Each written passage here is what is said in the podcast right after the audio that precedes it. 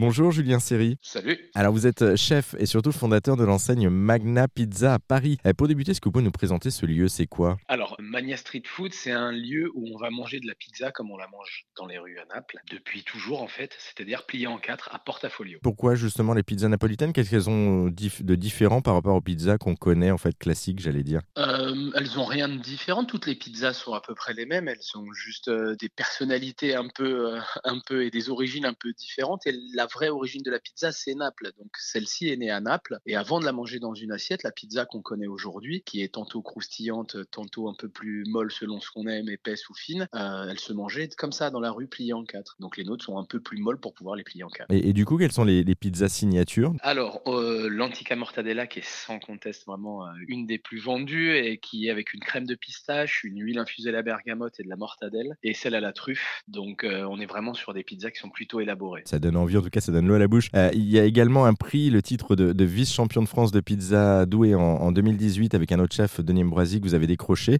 Et vous présentez aussi ce poste de, de chef comme euh, un poste de chef cuisiniolo. Ça veut dire quoi en fait? Mais ça veut dire qu'en fait, mon, mon fils, quand il, était, il avait 3 ou 4 ans, il était petit, il n'arrivait pas à dire cuisinier et pizzaiolo, donc du coup, il a inventé ce mot cuisiniolo.